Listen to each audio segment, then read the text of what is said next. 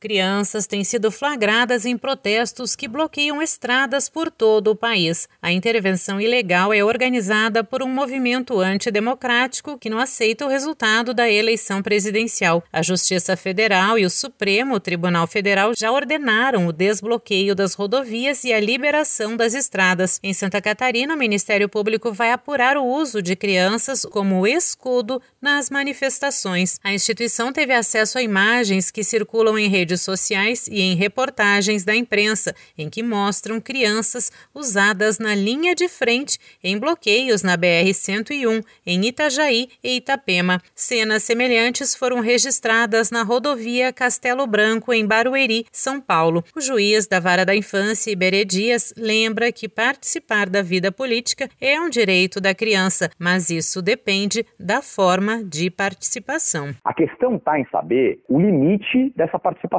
E, evidentemente, a partir do momento em que essas crianças passam a ficar em risco, seja em risco, eh, seja a saúde, seja a vida em risco, claro que a situação muda de figura. Aí a coisa se torna muito mais grave. O juiz explica que, a depender do caso, pode configurar crime. Claro que há hipóteses e hipóteses, a gente precisa tomar cuidado para não generalizar, mas a depender do caso, pode até configurar crime. Pode configurar crime de exposição da vida ou da saúde a perigo, são crimes previstos no Código Penal. E se houver vexame, se houver constrangimento da criança, né, a criança, por exemplo, não quer participar daquele ato, mas é compelida a participar pelo pai ou pela mãe, pode eventualmente haver o crime previsto no artigo 232 do Estatuto da Criança e do Adolescente. Mas aí a gente está falando realmente de situações extremas. O MP de Santa Catarina orienta que a polícia deve identificar as crianças e conversar com os pais ou responsáveis, avisar ao Conselho Tutelar e ao próprio Ministério Público. Se acionado, o Conselho Tutelar pode aplicar medida de proteção, cabendo advertência e retirada das crianças do local. Caso a medida não seja cumprida, pode ser aplicada multa de 3 a 20 salários mínimos com base no Estatuto da Criança e do Adolescente. Situações de risco à integridade de crianças e adolescentes devem ser denunciadas. O Disque 100 é um canal gratuito onde a pessoa pode fazer a denúncia de forma anônima. Os conselhos tutelares e o Ministério Público nas promotorias de justiça da infância e adolescência também podem ser acionados. Agência Rádio Web, produção e reportagem Sandra Fontela.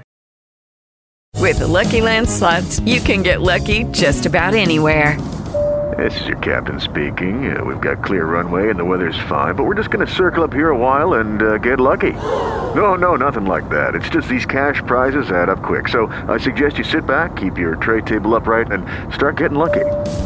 Play for free at LuckyLandSlots.com. Are you feeling lucky? No purchase necessary. Void where prohibited by law. 18 plus terms and conditions apply. See website for details.